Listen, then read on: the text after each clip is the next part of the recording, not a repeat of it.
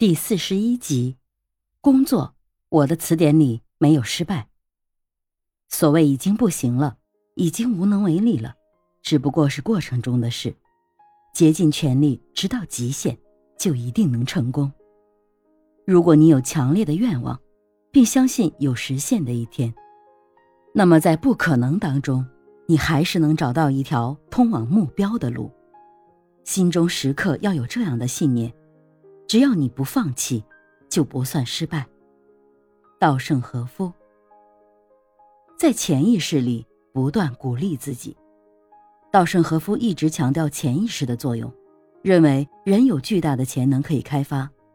在稻盛和夫的哲学中，开发潜能的首要办法就是确信能够成功。这也是许多企业家、心理学家都提倡的方法。这种方法的理论基础。就是人本主义心理学的潜能理论，比如有些人计划做一件事，但一考虑到客观条件，马上失去了信心。他们对现实越了解，就越容易得出不可能的结论。另外一种人，从内心深处有一种强烈的愿望，一定要成功，不论客观条件如何不利，他都会努力寻找实现这一愿望的办法。根据人本主义心理学的理论，造成两者上述差别的原因是：消极的潜意识妨碍人发挥潜能，积极的潜意识有利于人最大限度地发挥潜能。如何把积极的愿望渗透到潜意识中呢？稻盛和夫认为，应该在头脑中不断描绘愿望实现时的情景，这样日复一日，强烈而积极的愿望就会渗透到潜意识中。即使在不工作的时候，人们也能够随时捕捉到有助于实现自己目标的信息，比如很好的合作伙伴、重要的商业情报或产品的创意等。正如稻盛和夫所说，极好的机会都会隐藏在平凡的情景中，但他们只能被那些强烈的目标意识的人发现。乔治·赫伯是美国布鲁金斯学会的一位推销员。在二零零一年五月二十日这天，他成功的把斧子推销给了美国总统小布什。这是继该学会的一名学员在一九七五年成功的把一台微型录音机卖给尼克松后，销售史上所刻写的又一宏伟篇章。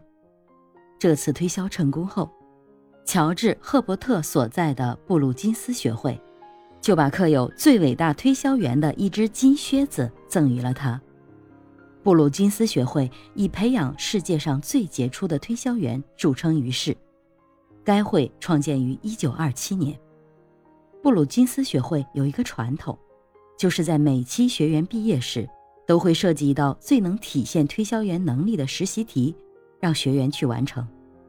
当克林顿总统当政时期，布鲁金斯学会设计了这样一个题目：请把一条三角裤推销给现任总统。在克林顿执政的八年时间内，众多学员为此绞尽脑汁，最后都没有成功。克林顿卸任后，布鲁金斯学会把题目换成“把一把斧子推销给小布什总统”。但是这个题目公布之后，许多学员都认为这是不可能做到的。有的学员认为，把一把斧子卖给小布什简直是太困难了。结局和把一条三角裤卖给克林顿一样，会毫无结果，因为现在的布什总统什么也不缺，即使缺少也用不着你去推销，更不用说他亲自去购买，他完全可以让其他人去购买，而且卖斧子的商家众多，布什不一定会买你的。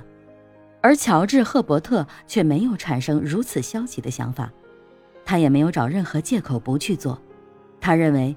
不管结果如何，只要去做了，即使没有结果也没有关系，总比没做好。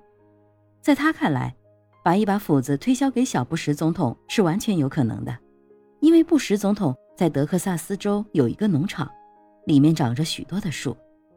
于是，乔治·赫伯特就给布什总统写了一封信。他说：“有一次，我有幸参观您的农场，发现里面长着许多史菊树。”有些已经死掉，木质已经变得松软。我想您一定需要一把小斧头，但是从您现在的体质来看，这种小斧头显然太轻，因此您需要一把不甚锋利的老斧头。现在我这正好有一把这样的斧头，它是我祖父留给我的，很适合砍伐枯树。倘若你有兴趣的话，请按这封信所留的信箱给予回复。在乔治·赫伯特把这封信寄出去不久，布什总统就给他汇来了十五美元。乔治·赫伯特成功后，布鲁金斯学会在表彰他的时候说：“金靴子奖已经空置了二十六年，二十六年时间里，布鲁金斯学会培养了数以万计的百万富翁。这只金靴子之所以没有授予给他们，是因为本学会一直寻找一个人，这个人。”不会因为有人说某一目标不能实现而放弃，不因为某件事情难以办到而失去自信。自从乔治·赫伯特把斧子卖给布什总统这件事来，确信能够成功对每一个人都非常重要。无论我们面临的是学习还是工作的压力，无论我们身处顺境还是逆境，只要我们相信自己，就可以用它神奇的放大效应。为我们的表现加分。卓越的人物在成功之前，总是会充分相信自己的能力，深信自己必能成功，所以工作时他们就会全力以赴，直到胜利。